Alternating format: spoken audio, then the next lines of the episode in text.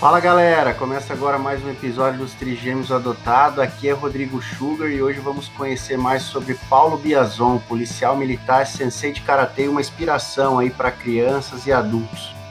Fala Irmandade, aqui é o Tiaguinho e se liga que hoje é dia de porrada, tiro e bomba.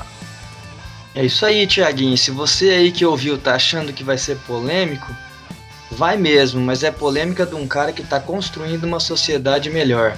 Se liga aí.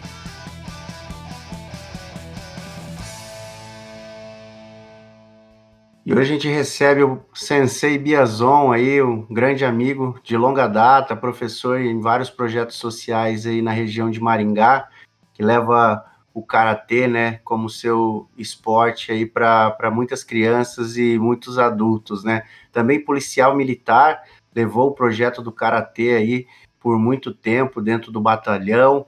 É, o projeto foi crescendo cada vez mais, né? Foi abraçado pela Secretaria de Esportes de Maringá e hoje já atende aí sete centros esportivos com 12 aulas gratuitas aí na, na semana. Seis títulos mundiais de karatê. É, o Biazon trabalhou aí dois anos na rua, mas hoje trabalha no Comando Regional da Polícia Militar de Maringá, que define todas as ações de segurança pública na região. Seja muito bem-vindo aí, meu amigo. Prazer aí revê-lo e receber você aqui para falar um pouco sobre o esporte, é, sobre projetos sociais e principalmente sobre a nossa segurança pública. Tudo bem? Tudo bem, Rodrigo. Graças a Deus. Muito obrigado pelo convite e vamos estar tá conversando um pouquinho aí nesse tempo aí. Valeu, cara. Conta pra gente aí um pouquinho sobre como é a sua carreira no esporte, um pouquinho mais até sobre como é ser esse professor que influencia bastante aí muita, e muitas crianças, né, que você trabalha nos projetos sociais.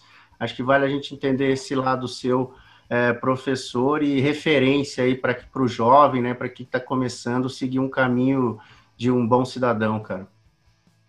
Então, Rodrigo, comecei o karatê lá em há 94, mais ou menos, 93, 94, com o Mário Ronei.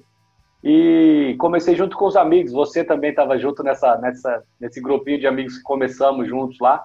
E com o tempo eu me apaixonei pela aula e pela disciplina, pela história do karatê e por tudo que Rodrigo ele Rodrigo apanhava muito lá, Paulão? Rodrigo apanhava muito lá? Falei. Não, o Rodrigo era tecnicamente melhor que eu, cara. Aí ele parou Oi, e... Moral, hein? Que moral, hein? Treinava mais. Bem. Então, era, era, era complicado aí, amizade, trocando soco, era desse jeito. aí, com 99, eu tive que mudar para Maringá. E cheguei em Maringá, o Karatê foi o que me ajudou a fazer novas amizades. Não conhecia ninguém aqui. E graças ao esporte, comecei a praticar numa academia aqui, já tinha uma galera, fiz amizade com o pessoal. E foi onde eu comecei a, a me despontar com os melhores títulos da minha carreira, aqui em Maringá. E Legal. Decidi, por causa disso, eu acho que desde quando eu mudei para cá, antes eu não pensava nisso, mas depois que eu mudei para Maringá, eu senti uma, uma grande dificuldade. Adolescente com 14 para 15 anos aí, entrando numa cidade desconhecida, num colégio desconhecido estadual, e sem amizades, cara. Eu poderia ter escolhido qualquer outro caminho, mas foi o karatê que me deu o alicerce para continuar no caminho do bem. E aí eu decidi que eu poderia estar fazendo isso por outras pessoas, por outras crianças, por outros adolescentes que moram aqui em Maringá ou moram nas cidades vizinhas.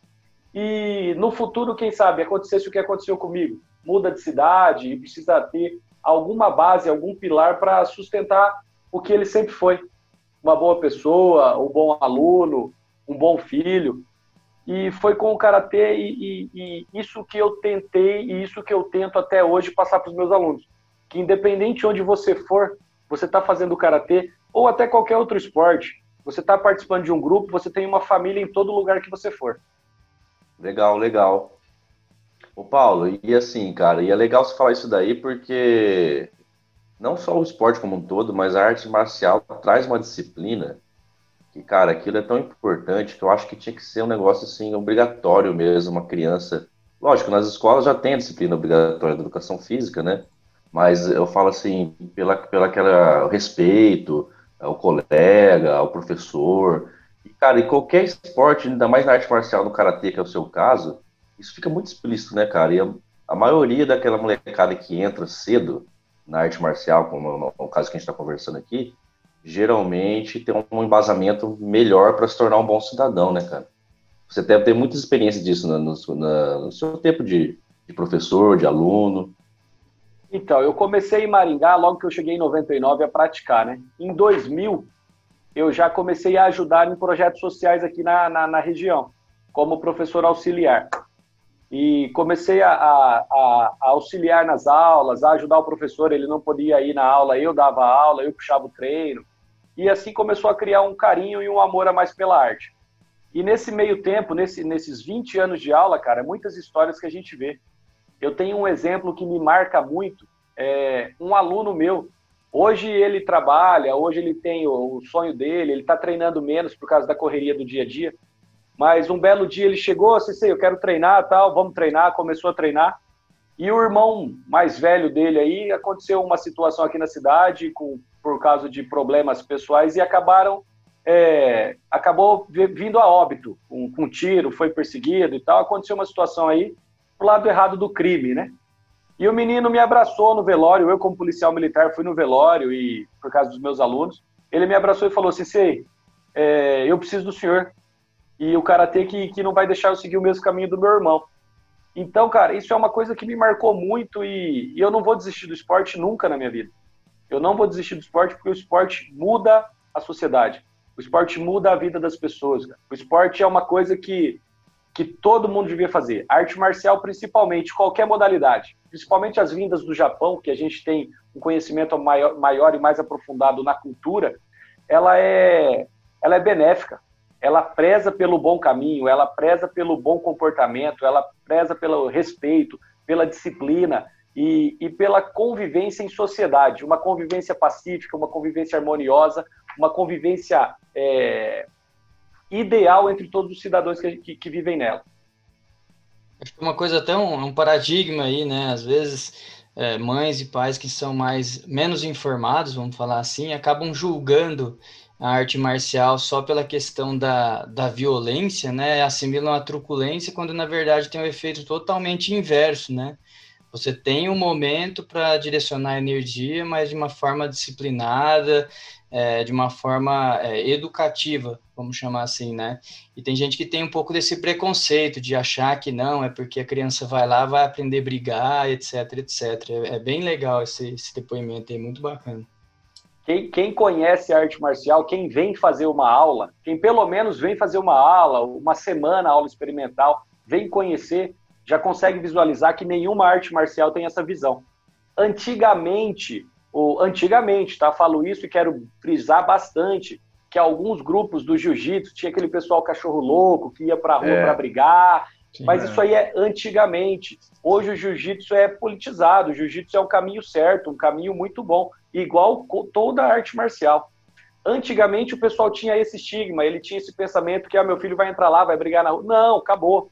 Hoje, a arte marcial é para saúde, como atividade física, manutenção da qualidade de vida e também o esporte em si, competições nacionais, internacionais, fazer a criança. Eu tenho alunos aqui que são de comunidades carentes que foram comigo para a Irlanda competir Nossa. um campeonato mundial.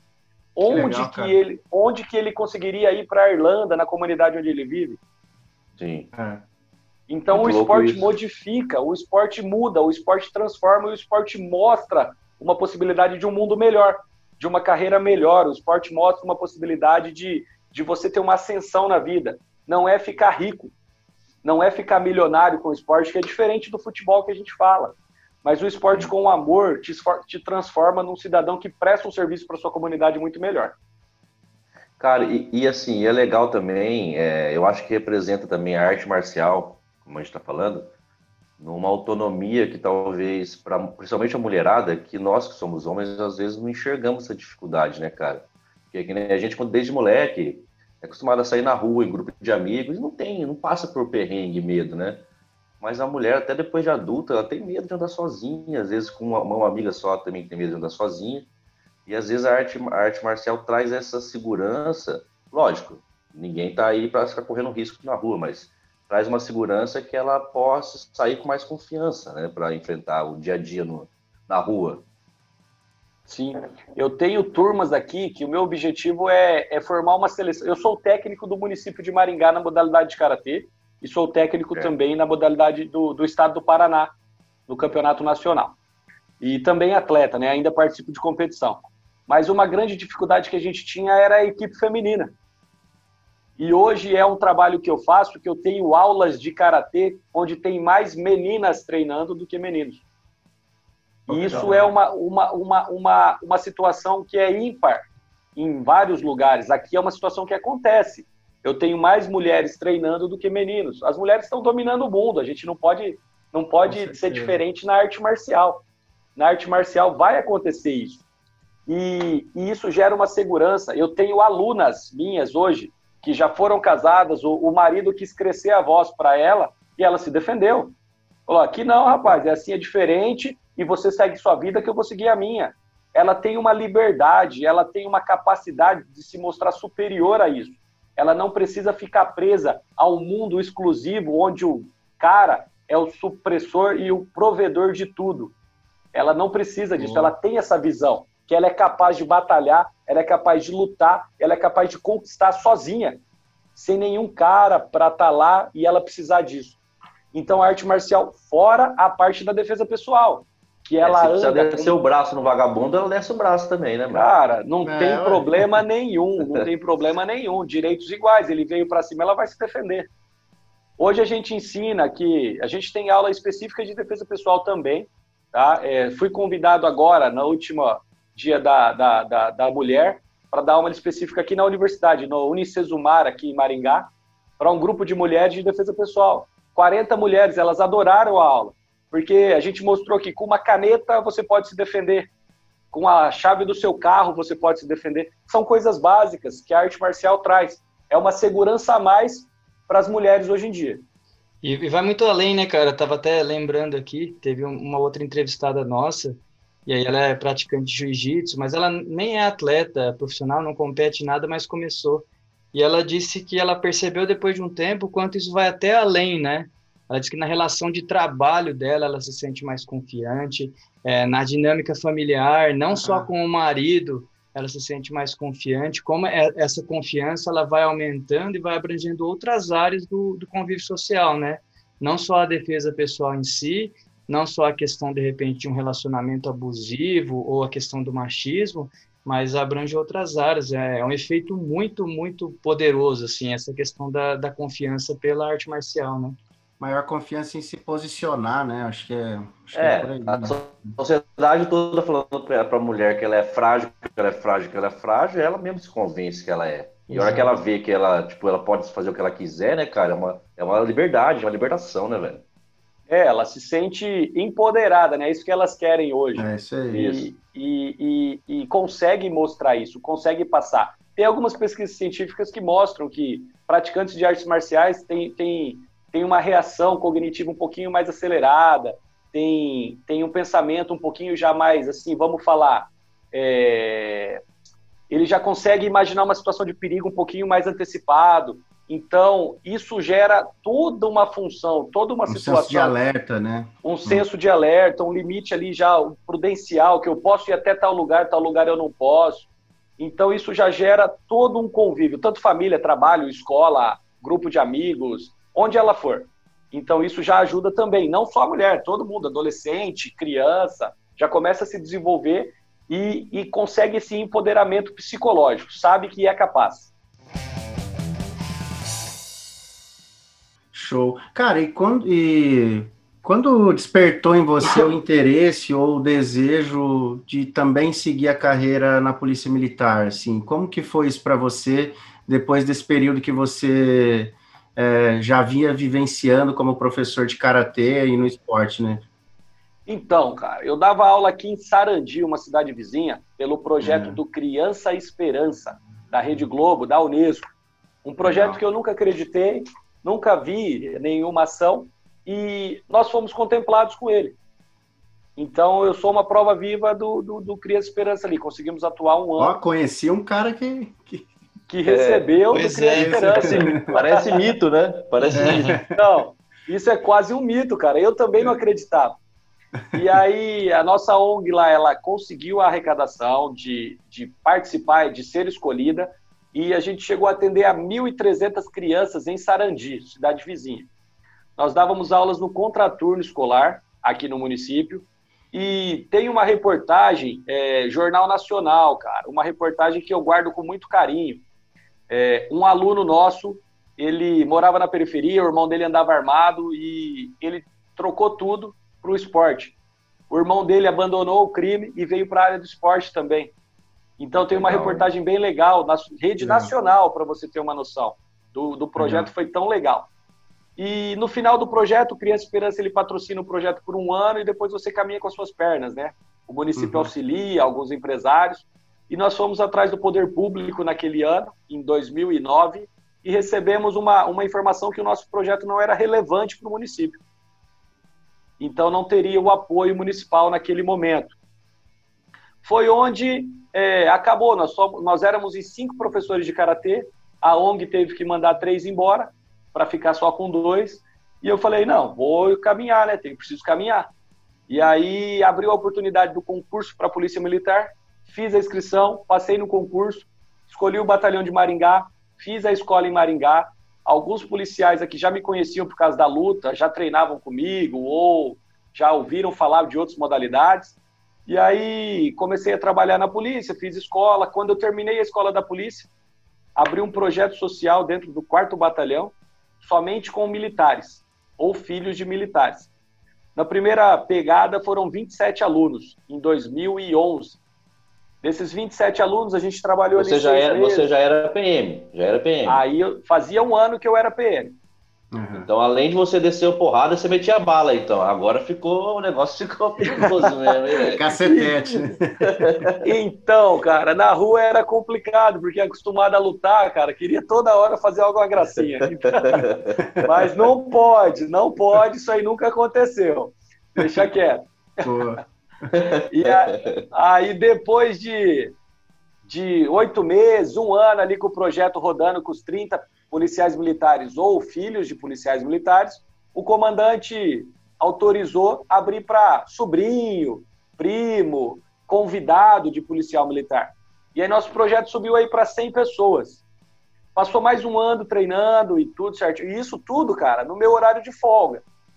Nunca fui tirado da escala para isso. É por, por, vontade, por coração uhum. mesmo de querer continuar. Iniciativa sua, total minha iniciativa e exclusiva, cara. Ah, no seu horário de folga, é. E quando você tiver de serviço? Não, eu troco serviço, trabalho no final de semana para poder dar aula. Beleza, pode fazer. Foi desse jeito. Passou mais uns seis meses, um ano, trocou de comandante de batalhão. Ele falou: oh, seu projeto é legal. Vamos abrir para a comunidade. E aí foi o boom. Chegamos a ter 350 alunos dentro do quarto batalhão em Maringá treinando karatê e não tinha mais espaço, não tinha mais sala. Eu dava aula em campo de futebol aberto, com tanta criança que tinha. E comecei a batalhar, cara. Comecei a batalhar, batalhar, batalhar, dar aula, dar aula, dar aula. Um belo dia, troca de comandante e falou que o projeto era muito grande e estava atrapalhando o desempenho do quartel. E aí eu até entendi que é uma área militar, muita gente Sim. civil conhecendo a rotina militar, poderia causar alguma complicação para a segurança foi onde a Secretaria de Esporte de Maringá e a Prefeitura abraçaram o nosso projeto. E aí eu falei, ó, eu não dou mais aula de graça, porque agora complicou. Foi onde a Secretaria surgiu a oportunidade de, de um programa aqui de Bolsa Técnico, Bolsa Atleta, e contratou professores nossos aqui que dão aula hoje nos centros esportivos. E hoje a gente atende sete polos em Maringá, com 12 horários de karatê gratuito. Eu tenho a minha academia particular, mas também temos 12 horários de karatê gratuito dentro do município de Maringá. Que legal. que massa, cara. Muito legal. Ô, Paulo, e, e aí você falando sobre a relevância aí na comunidade, e não faltaram exemplos ali para falar que, que o, o, o esporte na, na, na, adolescência, na infância aí, é, transforma é, esses jovens aí para um futuro é, minimamente muito melhor do que eles poderiam ter sem o esporte, né? E dentro da polícia militar, assim, como que você vê a relevância da arte marcial? Ela já é inserida no contexto padrão da, da, da polícia militar ou é algo que é pontual? Porque a gente vê, né? Eventualmente tem lá, passa na televisão, eles televisionam é, algum, é, não somente da Polícia Militar, mas de outras polícias também, que tem jiu-jitsu, tem karatê, etc. Isso é padrão das polícias ou são projetos pontuais? E, e qual, qual, no seu ponto de vista, qual é a relevância disso para a atuação da polícia na sociedade mesmo, né? Então, ó, dentro da polícia não é pontual, não é uma coisa de regra, é uma coisa de exceção. Alguns comandantes gostam da arte marcial, que é uma coisa essencial para o policial militar hoje. Ah, tá aberto a inscrição para o concurso, só para avisar o pessoal. Quem quer fazer, já começa a fazer uma defesa pessoal, cara. Nem tudo se resolve na bala. Uhum. Não pode. De preferência, hoje, de preferência. Preferência. Hoje você tem que resolver na conversa e no máximo na imobilização. É uma imobilização segura, onde você ainda não machuque o acusado, o agressor. Então, é, a arte marcial te ajuda muito nisso. E alguns batalhões, algumas unidades operacionais têm aulas de defesa pessoal, mas são esporádicas, porque é, a situação, vamos falar assim, financeira do Estado não é agradável, não é, não é, não é, não é fácil. Então é uma situação que, que a maioria dos professores de artes marciais ou são policiais dentro do batalhão, ou são professores que gostam da polícia e ministram aulas voluntárias. Então, daí o cara consegue ir uma vez por semana, duas vezes por semana para dar uma aula. E quem conhece arte marcial é uma coisa que é todo dia um pouquinho. Todo dia um pouquinho. É um sacerdócio. É uma coisa que você vai estar sempre se preparando. É igual qualquer outro empresário. Se ele não focar na carreira dele, se ele não focar na indústria dele, ele não vai para frente. Hum. O olho do dono que engorda o peixe, que engorda o gado, é mais ou menos isso. Arte marcial é isso. Você quer ser um bom atleta, você quer ser um bom professor, você quer ser um bom é, praticante da modalidade? Todo dia um pouquinho. Não adianta de uma vez jogar tudo que conhecimento você dispersa. Você aprende uma parte e dispersa o resto. Então é todo dia um pouquinho. E isso é uma, uma, um ponto que está melhorando dentro da polícia, tá? Está aumentando a quantidade de policiais fazendo artes marciais. Nossa. Olá, deixa eu perguntar ainda sobre a sua, sua carreira como policial militar. Você deixou bem claro aí que você trabalhou pouco tempo nas ruas, né, cara? Mas nesse pouco tempo que você trabalhou, tem alguma situação assim, algum cagaço muito grande que você passou? Ou então uma ocorrência muito bizarra que você não esqueceu? Aí, aí, conta pra gente aí, velho. Cara, uma coisa que eu não esqueço, uma coisa que é muito triste dentro de mim e eu não esqueço nunca, é a situação de, de um abuso de uma menininha de quatro anos. o pastor, o pastor da igreja dela, o pastor da igreja, cara, foi fazer uma visita e o pai foi buscar um, leite para fazer um café com leite para o pastor tomar um café da tarde. E o cara deixou a menina junto com o pastor e o pastor abusou da menininha. Nossa. Então é uma situação muito pesada que eu vi a cena, que eu acompanhei o desenrolar e me marcou muito, cara. Me marcou muito e, e me deixou, assim, com o coração até um pouquinho mais duro, que algumas pessoas não têm mais salvação, pensando assim dessa forma. Uhum. É um pensamento, é um pensamento meu, individual, não de mais ninguém, mas é uma situação que eu vi e eu não consigo esquecer. Uma situação legal também, assim, de cagar. É até se gente... controlar numa situação dessa, né, cara? Manter o controle emocional, né, cara? Como é que é pro profissional ali, o policial, Cara, porque deve ser muito difícil segurar, né, velho? Cara, eu não tinha filho na época, mas o meu parceiro tinha. E é difícil segurar o cara. Hoje eu tenho, chegando o meu segundo filho, hoje eu não sei se eu me seguraria, entendeu? É uma situação, é, é uma situação que vocês três, como civil, vendo de fora, vocês sabem que é difícil se segurar. É, Imagina você na cena. Aqui, né? É, então. E você na cena ali, vendo a, a criança chorando, vendo o irmãozinho maior da criança chorando com medo, porque viu e não podia contar, porque o pastor ameaçou a outra, o menininho de seis anos. E, e, é uma situação, cara, que, que você tem que ter muito sangue frio e saber que a, a punição e a, a, a é, é papel da justiça, não é seu papel, você é o agente que vai levar o cara para lá. E acreditar que Deus tem um caminho especial para cada um, né? Você faz o bem, você tem o bem. Você ia contar de uma situação bizarra aí que eu interrompi você? Então, isso aí foi uma situação que eu passei uma, um, nervoso, cara. Isso aí foi um medo, o medo mais, mais bizarro que eu passei. Tava numa situação de assalto a ônibus E aí, do nada, apareceu uma outra viatura que a gente nunca viu e, e apareceu do nada no meio da rodovia. E eu estava com meu companheiro e ele falou: Ó, eu vou com a viatura que eu conheço, você fica aí, de campana. E os outros dois policiais entraram no carro, um do meu lado e um no banco de trás. Eu falei, cara, nunca vi esses policiais. Se eles forem corruptos, se eles estão junto com os caras, nunca vi. E aí tá, vamos patrulhar, vamos ver, e tá patrulhando, patrulhando, patrulhando, e vai, e volta, e não acha, e graças a Deus não acha. Cara, eu fiquei com tanta dor na nuca, de medo de tomar um tiro na nuca, que no outro Nossa. dia eu conseguia mexer o pescoço, assim, ó, travado, me doía, mexia. Então foi o maior cagaço que eu passei. A situação de estar com, com alguém fardado dentro da viatura, você sem saber se confia ou não na pessoa. É igual aquela cena do Tropa de Elite, o Coronel Fábio vai pra favela lá e, e tá com os policiais e ele tá se cagando, né? Porque ele sabe que ele vai se ferrar, né, velho? Então, é mais ou menos a situação. E foi 2000 e... Isso aí aconteceu em 2011, 2012, mais ou menos topo do Tropa de Elite. Você assiste, cara, é, você fala, pede pra sair, cara, pede pra sair agora, quero sair. Ô, Paulo, eu ia te perguntar, você falou até do pede pra sair, né, do, lembrando o filme lá, como que é a academia ali, o treinamento, na parte física? Claro que deve ter toda uma questão teórica também, mas é, é puxado ali para a galera que... Você como atleta talvez sofreu pouco, mas para outros pode ser algo mais puxado, né?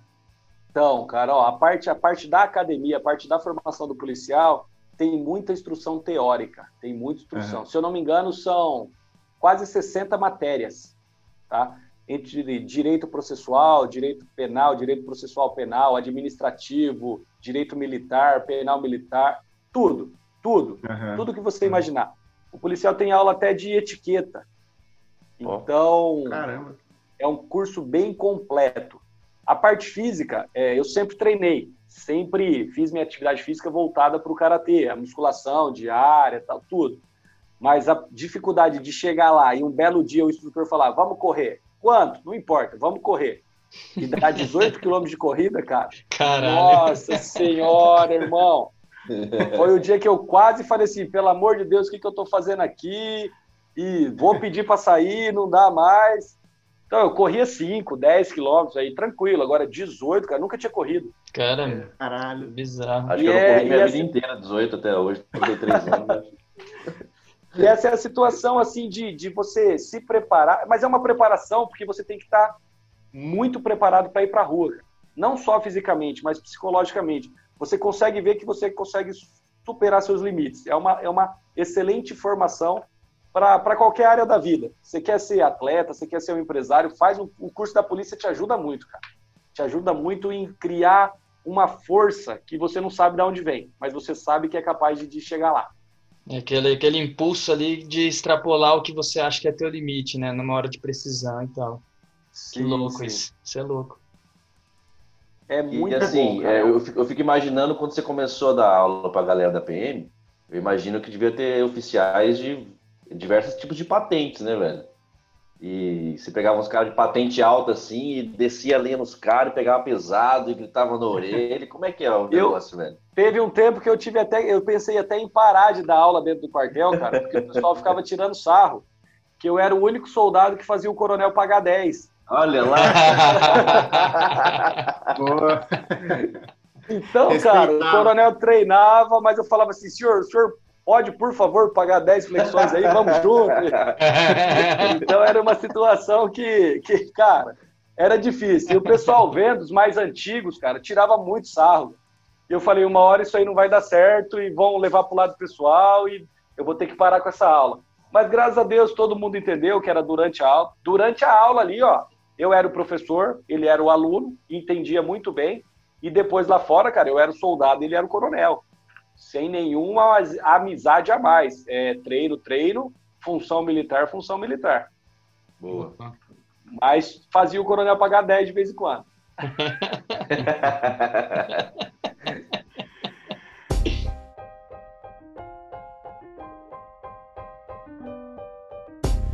As rapidinhas com os trigêmeos. Vamos lá. Paulão, seguinte, cara. A gente sabe que todo PM novato ele fica ansioso por uma ocorrência, mas um cara mais experiente como você, quando tem que atender uma desinteligência familiar, pede para sair ou missão dada é missão cumprida? Cara, pede pra sair, velho. Família dos outros não se mete, não, irmão. É complicado. Boa. Agora fala pra gente, Paulão, e uma situação de risco? Se um suspeito se aproxima, você já vai com a mão direto na pistola? Mas já tá apontando para ele faz tempo, hein? Se for uma situação de risco, a pistola já tá na mão faz tempo.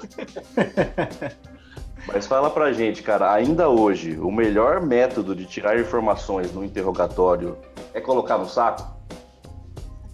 Cara, isso não acontece, nunca aconteceu e nem vai acontecer, irmão. Só no filme, né? Só no filme. é filme, é cena de filme, velho. Dinossauro, colocaram dinossauro em filme, imagina, vão colocar saco aí, cabo de vassoura, tudo que há. Para. Agora vamos mudar um pouco pro universo da política, cara. Fala pra gente.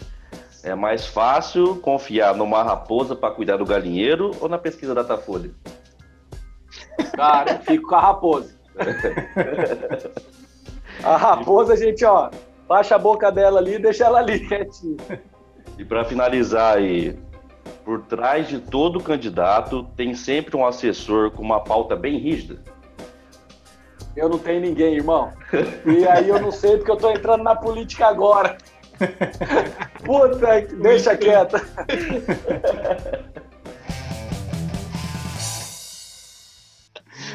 Eu tô entrando nesse mundo de política agora, cara. Nunca pensei nisso para minha vida, mas é é uma situação que se não for acontecer, a situação que a gente espera do esporte não evolui, não cresce.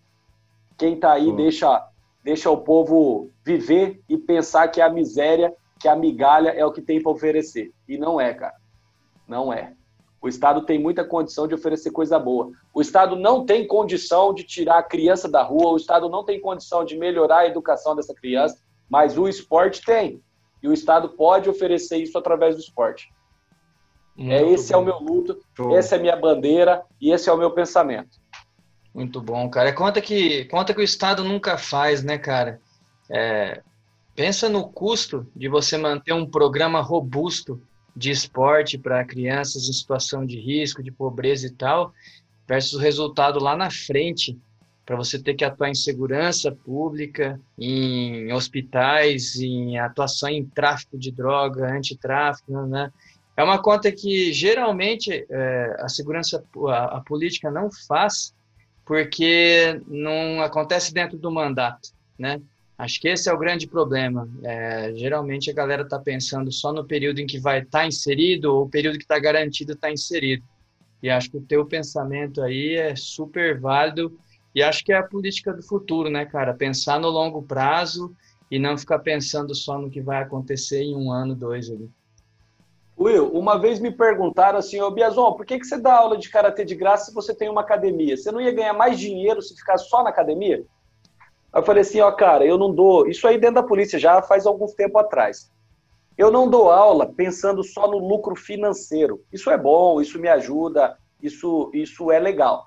Mas eu tenho hoje um moleque aqui em casa de três anos e sete meses, vai fazer quatro anos agora. Daqui mais ou menos 12 anos, meu filho vai estar com 15, 16 anos e vai estar indo para balada, uhum. vai estar indo sair com os amigos. E se eu conseguir tirar a possibilidade de um adolescente infrator mexer com ele na rua, dando aula para ele hoje como criança, para mim meu sonho está realizado, cara. Eu estou tentando buscar uma sociedade melhor para o meu filho. Esse é meu egoísmo. É sim.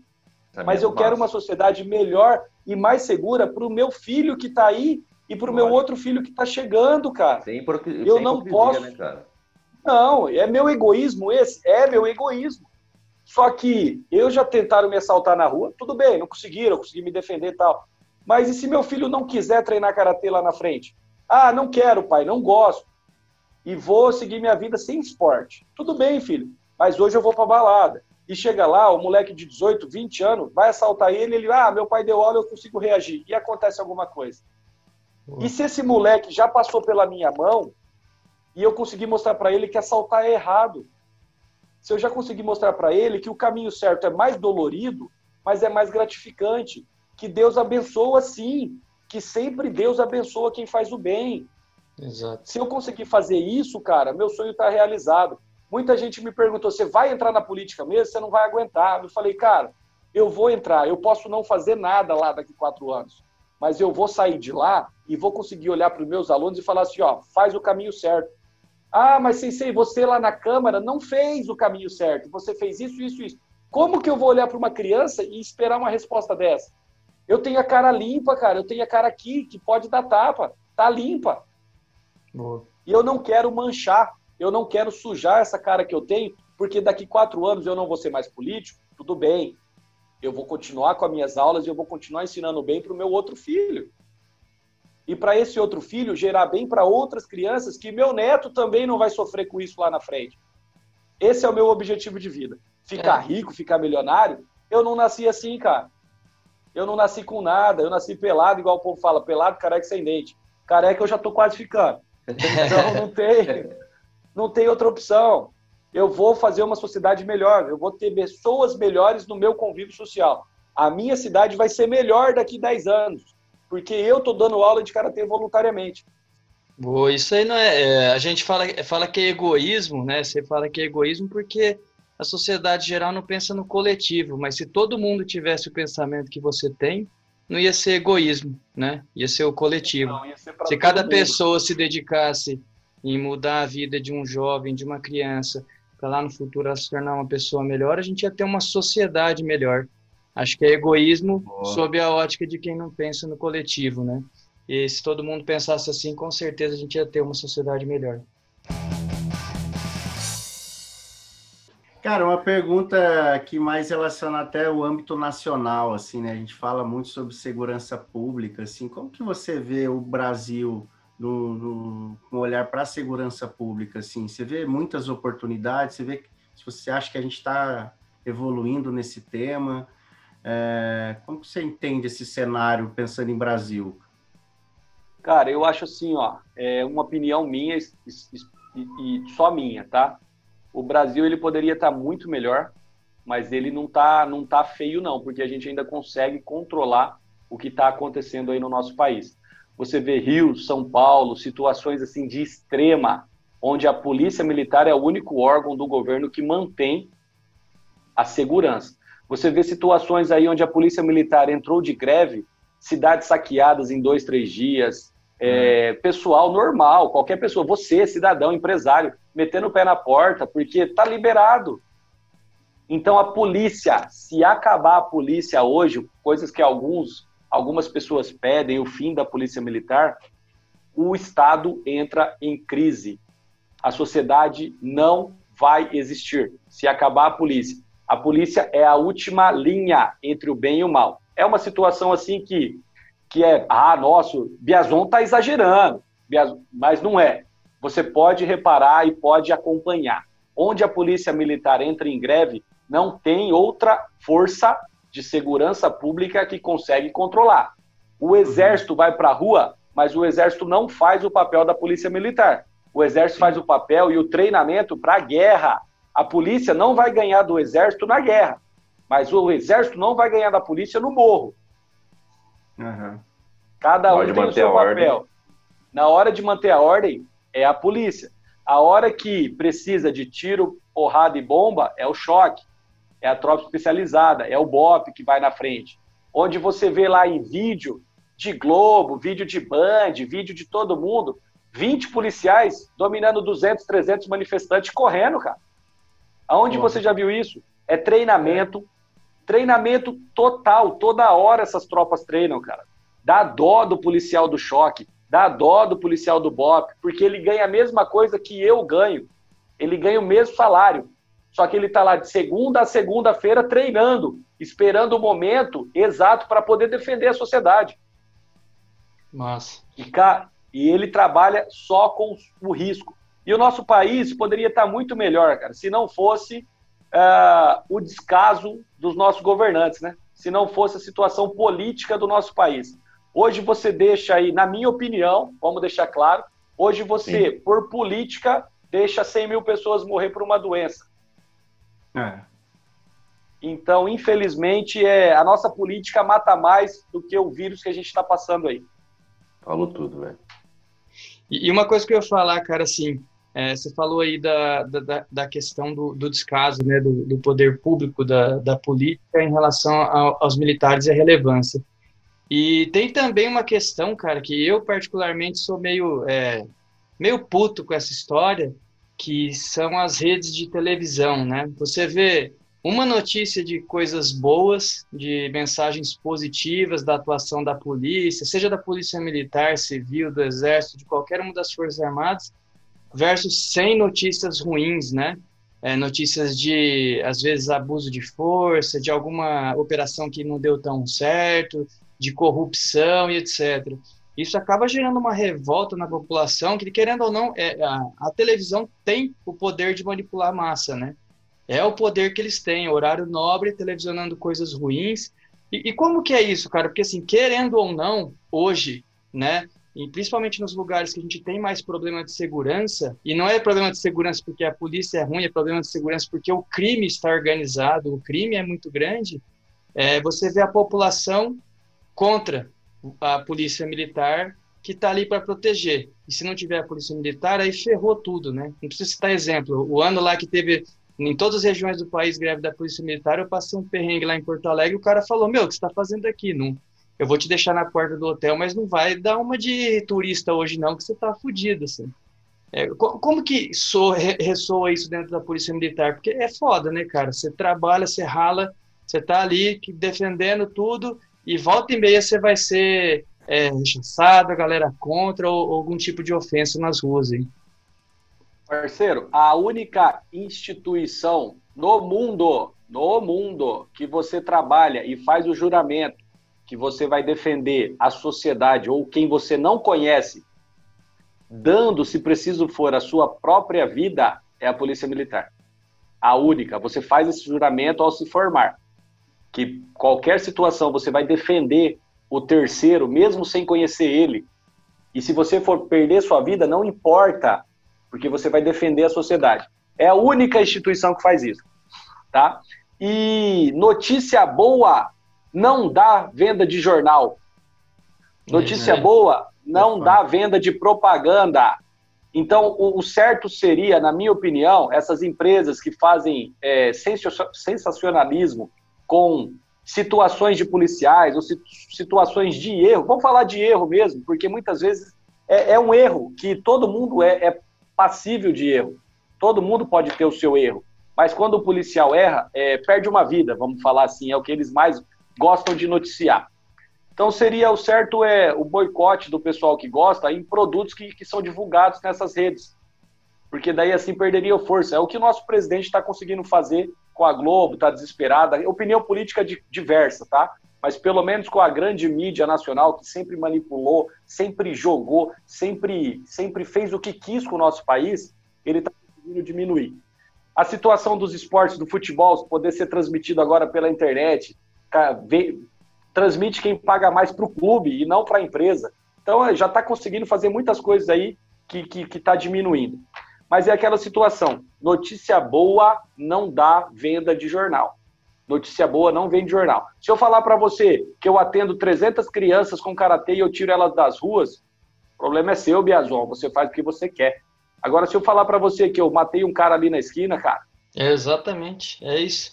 E erro é erro, corrupção, falha mesmo, que gera efeito colateral que às vezes chega à morte de alguém, acontece em muitas profissões, né, cara? A gente tem médico falhando, a gente tem político falhando, por que não falar do, né? Tem político falhando na tomada de decisão errada, que gera, às vezes, o evento da pandemia. Ninguém sabe se as decisões foram certas ou foram erradas e se outras decisões poderiam ter gerado, sei lá, 30, 40, 50% menos mortes, né?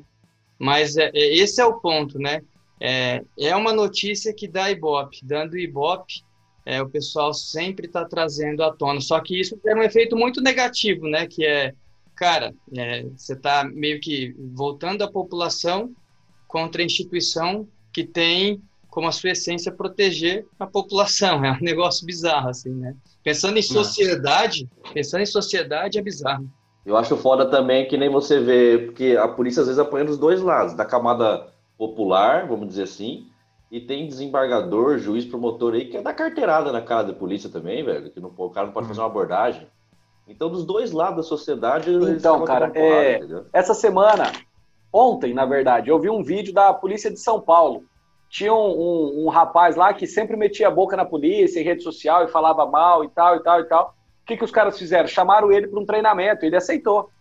No treinamento é, focado para situações de rua, o cara matou um repórter, uma criança e ainda levou um tiro. Em 30 segundos de treinamento. É.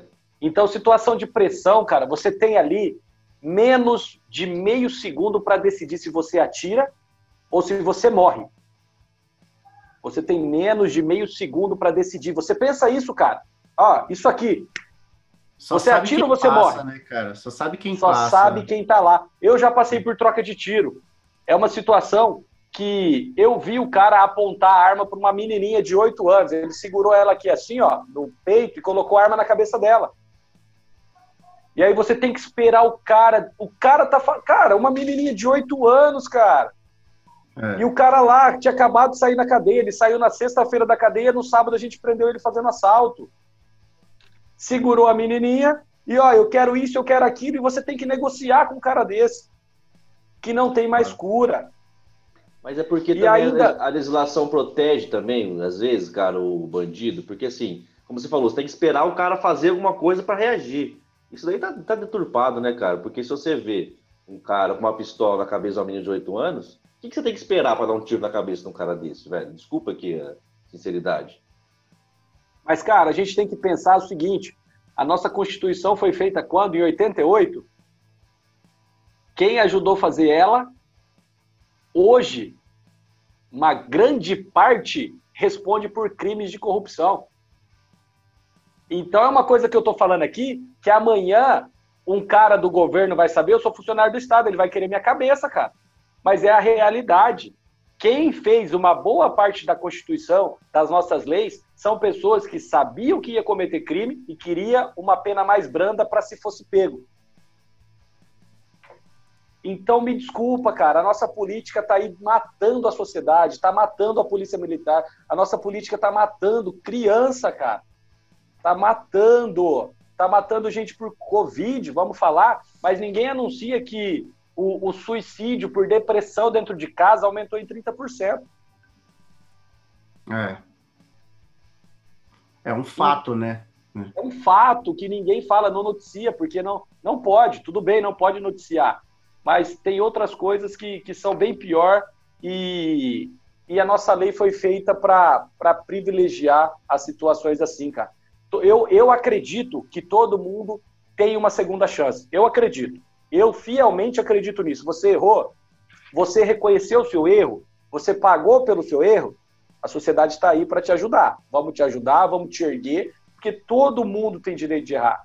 Mas hoje você vê um cara que a capivara dele, a ficha criminal dele, dá voltas e voltas em quarteirões e ele está na rua.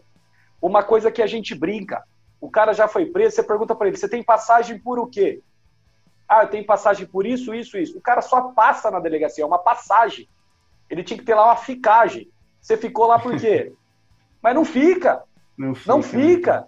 É a impunidade, então, né? Que, é, que leva, né? Isso leva, cara. Isso leva a gerar cada vez mais e mais é, sensação de impunidade. O Brasil é o país que eu posso fazer o errado e ainda ficar livre. Então a gente tem que ir juntos, cara. Essas situações dessa conversa, essas situações das, o esporte, na minha opinião, hoje, se você vê cientificamente falando, para caso do Covid que a gente está passando, o esporte é a única medida cientificamente comprovada que aumenta a sua imunidade. Fora alimentação, vitamina que você faz, tal, descanso, sol que você tem que tomar, e o cara manda você ficar trancado em casa. Fique em casa. E aí, a imunidade da criança que está. Eu estou voltando com as aulas com as crianças agora. Eu tenho aluno que está começando a treinar com cinco minutos, está pedindo para parar que o pulmão está cansado. Porque o exercício físico cansa e é gradativo o treinamento. Isso é uma periodização. O profissional de educação física sabe disso. Periodizou o treinamento, o atleta chega no topo. Mas esses 40, 50, 60 dias que eles ficaram trancados, o treinamento acabou. A condição física do atleta, da criança, do pai, do praticante, foi a zero. A imunidade Perde muito dele. rápido, né, cara? Então, ele, a, imunidade, a imunidade dele ele vai começar, mas está a zero. Ele vai começar a treinar, vai começar a treinar para ganhar essa imunidade agora. Ele já devia estar tá fazendo isso antes. Até o benefício então, da é... mental também, né, cara, que traz a prática de esporte, né, cara? Isso daí ninguém vê, cara. Não, não converte em, em, perda de calorias, nada disso, mas mentalmente o cara, porra, se fortalece de uma maneira incrível, né? É, eu para mim, eu para mim assim, eu, o treinamento físico para mim até ele ajuda mais mentalmente do que, como né, não sou atleta profissional nem nada, mas eu curto muito o treinamento físico pensando no mental, no equilíbrio né, emocional. Óbvio que fisicamente isso também me ajuda, mas é, esse equilíbrio emocional eu acho que é fundamental, principalmente para pessoas que trabalham sobre grande pressão ou algo assim, né? Para evitar o é. estresse é. ou reduzir isso. É uma, é uma situação é, química dentro do organismo, né? A liberação de endorfina, dopamina e outras substâncias depois do treinamento. É, é, é, a situação que a gente é viciado em atividade física. Ninguém quer fazer. O único animal, se você vê na natureza em geral, o único animal que treina é o ser humano. O leão não treina para caçar, o guepardo não treina para caçar, o, o, o antílope não treina para fugir, não treina. Ele come, descansa, e a hora que ele vai comer de novo, ele corre atrás. Não treina. O único animal que treina é o ser humano. Por quê? Porque o nosso corpo foi criado para ficar parado. O sedentarismo é bom para o nosso corpo. Ele, ele trabalha no mínimo possível. Se você trabalhar com batimento cardíaco de 20 por minuto, cara, seu coração economiza, bem, né, bem tranquilo. Se você dá mil passos por dia, seu corpo economiza, tal, não gasta energia. É isso que o nosso corpo foi feito. Mas se você consegue extrapolar os seus limites, o coração pode bater até 220 batimentos por minuto. Por que, que você vai deixar ele a 20? Então você tem que fazer atividade física, tem que estar ligado. E isso, essa, essa liberação de hormônios dentro do seu corpo gera uma sensação psicológica aí, física e, e tudo mais benéfica. então bola, é, eu sou eu sou amante do esporte, eu luto pelo esporte e, e cara, o esporte salva muitas vidas. Paulo, meu amigo, a gente chega aqui na parte final do programa, cara, queria te agradecer. Eu já sempre te admirei, a gente tem uma amizade de longa data. Infelizmente, por mudanças de cidade, então a gente é, se desencontrou na vida, mas sempre acompanhando aí nas redes sociais. Muito bom te ver e conhecer um pouco mais de detalhes da sua história aí, tanto no esporte quanto na, na polícia, que eu acho que mostra o quanto você é, tem sido um cara muito positivo para a sociedade, assim, de forma geral, como você acabou de resumir, nem vou me alongar, cara, mas assim, é, já te admirava pelo cara divertido, pelo cara amigo que você sempre foi desde os nossos tempos de moleque lá em, em mas vendo você agora um cara referência aí nos temas, nas bandeiras que você defende, parabéns, cara, e obrigado aí por contribuir com o nosso canal, é, acho que foi super legal, uma, uma, uma discussão rica aí, que a galera que segue a gente vai gostar bastante, cara.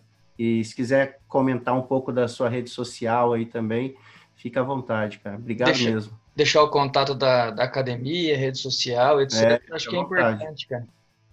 Então, pessoal, se alguém tiver é, é, o contato de conhecer ou conversar e quiser saber um pouquinho mais, quiser apoiar também a nossa pré-campanha aí também, é pode entrar aí. em contato. O Instagram é arroba Paulo Biazon, o Facebook também só digitar lá Paulo Biazon aparece. O meu WhatsApp, pode colocar aí também, é 4499330502. Esse é o número do meu WhatsApp. Quem quiser mandar mensagem, eu respondo todo mundo, cara. Eu respondo todo mundo, eu, eu, eu perco meu tempo para responder e para conversar com as pessoas. Porque o que a gente precisa hoje é de mais atenção um com o outro. É mais nós do que só eu. Então vamos junto aí para um caminho melhor. E, pessoal, eu sou muito agradecido de poder estar participando aqui com vocês, de coração. Obrigado pela oportunidade e que o canal cresça cada vez mais e que vocês consigam fazer cada vez conteúdos de mais importância e relevância para o nosso pessoal aí. Valeu, tamo junto se precisar. Valeu, galera! Siga arroba Trigêmeos Adotado no Instagram e nosso podcast no Spotify e demais plataformas com link na nossa bio. Grande abraço, até a próxima! Legal, Paulo. Galera, ó, o Paulo deixou aí o WhatsApp dele, mas não é pra mandar nudes, senão o bicho pega na casa dele e tudo, hein, velho? Rapaz, deixa eu falar um negócio. Minha mulher é polícia, filha, ela anda armada. É, boa, é verdade, né? Não E falou, ela foi- mas a polícia também, né? Ela foi a 01 da escola de tiro, irmão. Eu não sei correr tanto assim, não.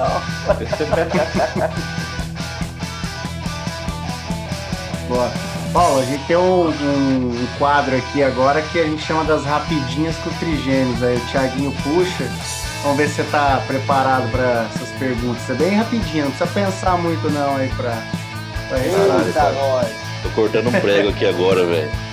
Vai, Tiaguinho. nós, sorte que nós estamos online, né? Rodrigo, achei que você tinha preparado ele, cara, pras rapidinhas, velho. Pelo jeito não explicou nada pra ele, né, meu? Como é que funciona isso aí, irmão? Rapidinho é difícil, é Cara. outra coisa que eu conheço. Então, a, a intenção é justamente essa. Ah, é? Ferrar com o participante, vamos falar assim. Bora então? Bora.